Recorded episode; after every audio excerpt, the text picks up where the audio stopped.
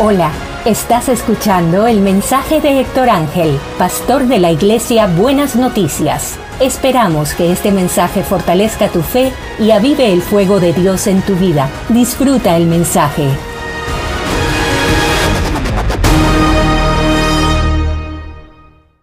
Bendiciones, hoy vamos a estar hablando sobre el tema si eres hijo de Dios. Para eso vamos a leer Mateo 4, versículo 3 dice, y vino a él el tentador y le dijo, si eres hijo de Dios, di que estas piedras se conviertan en pan. Vemos en Mateo que esta es la primera tentación que el diablo le hace a Jesús. Pone en cuestionamiento la identidad de Jesús. Le está diciendo, si eres hijo de Dios, lo está poniendo a duda. Convierte, haz un milagro, haz algo que pruebe que tú eres hijo de Dios.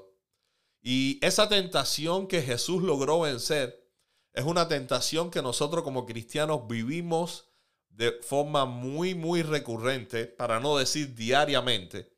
El enemigo nos dice constantemente, eres hijo de Dios, si eres hijo de Dios, si eres hijo de Dios no deberías tener problemas. Si eres hijo de Dios, ¿por qué estás enfermo?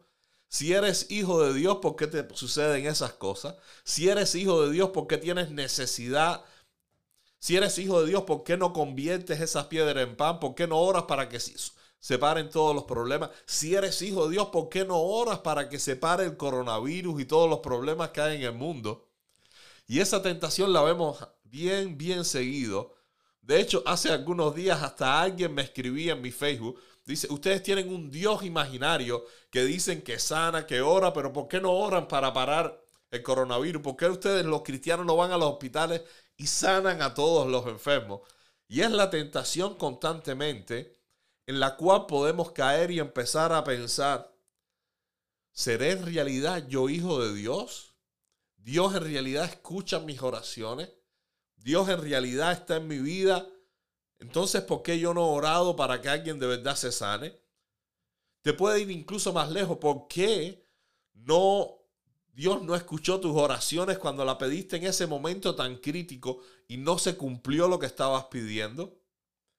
Y esa pregunta que el enemigo hace constantemente, si no estamos conscientes, si no somos firmes en nuestra fe y en nuestra convicción de que somos en realidad hijos de Dios, podemos tener un problema bien, bien grande. Podemos caer en la triste realidad de empezar a dudar si en realidad somos hijos de Dios, si en realidad estamos en la fe, si en realidad Dios nos escucha y nuestra vida cristiana tiene algún sentido.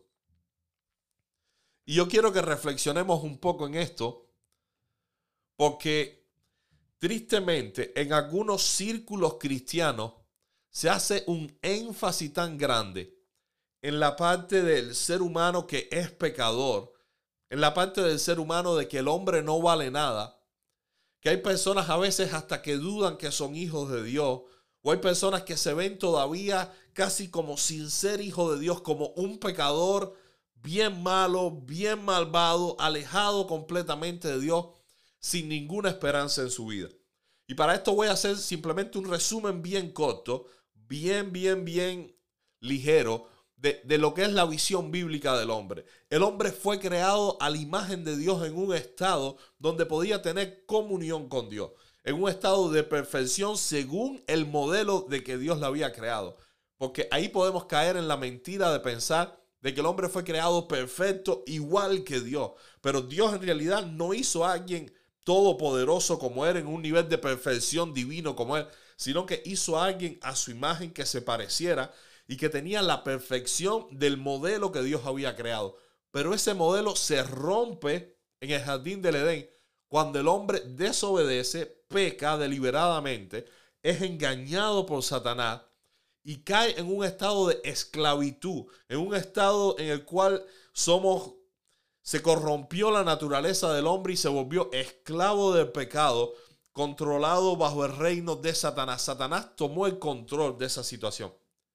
Pero la buena noticia, y eso se trata el Evangelio, una buena noticia del cielo, es que desde ese momento Dios no desechó al hombre, no desechó la idea original que él tenía con el hombre, sino que a través de su Hijo hizo todo lo posible para restaurar al hombre.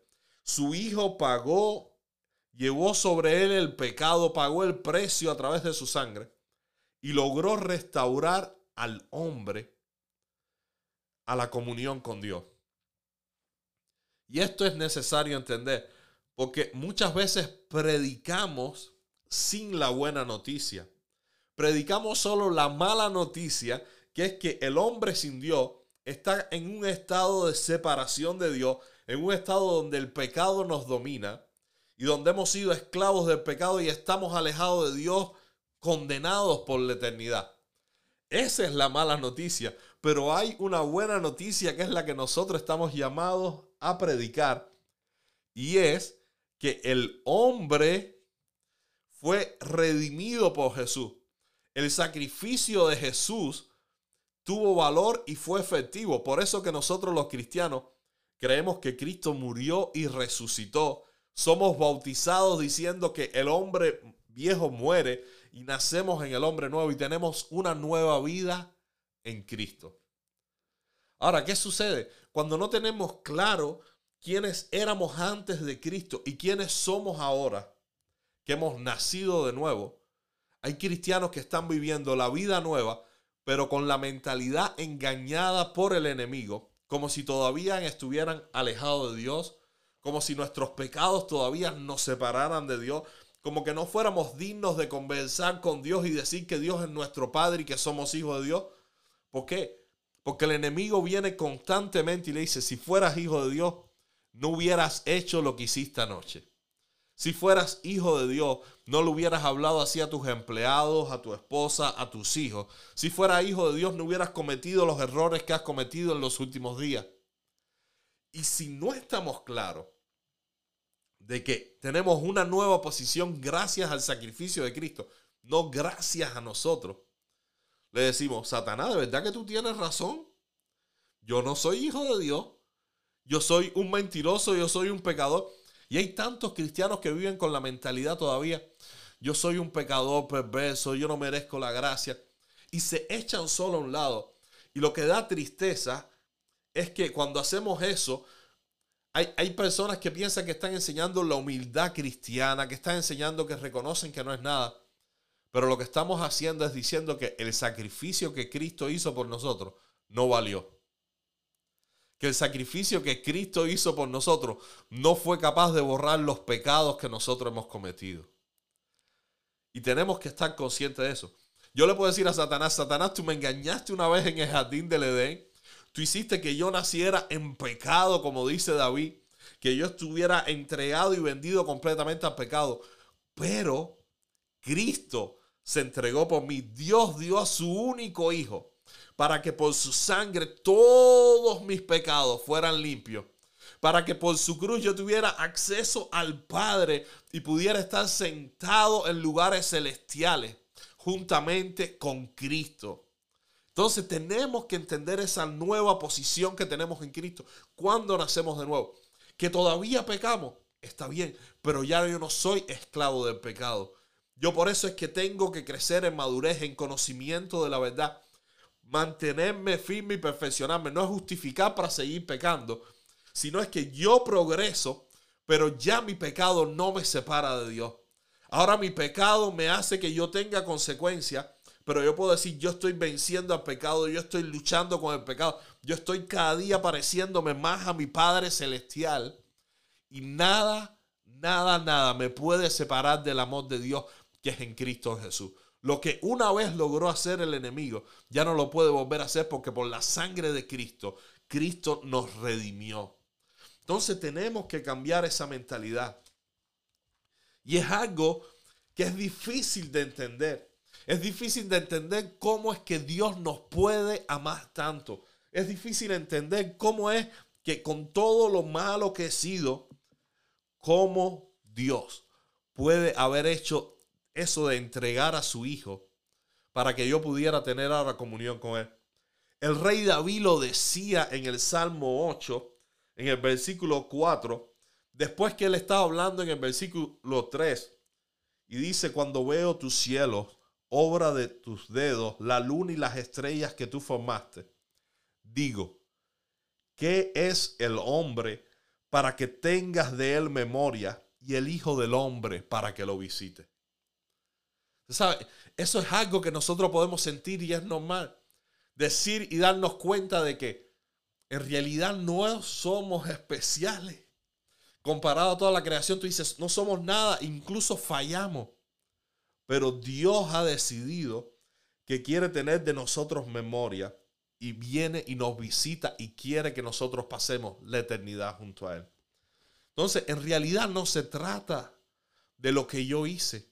Se trata del amor de Dios por nosotros, que es lo que nos ha dado valor, que es lo que nos ha llevado a poder tener comunión con Él. Entonces necesitamos cambiar esa manera de pensar. Todavía necesitamos decirle a las personas, tú estás en un estado que necesitas acercarte a Dios.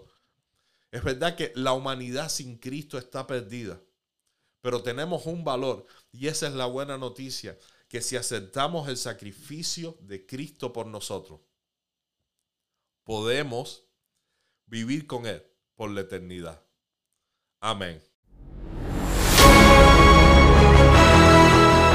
Gracias por escuchar nuestro podcast. Nuestra oración es que la palabra de Dios produzca fruto en tu vida y pueda ser avivado. Comparte este mensaje y bendice a otros.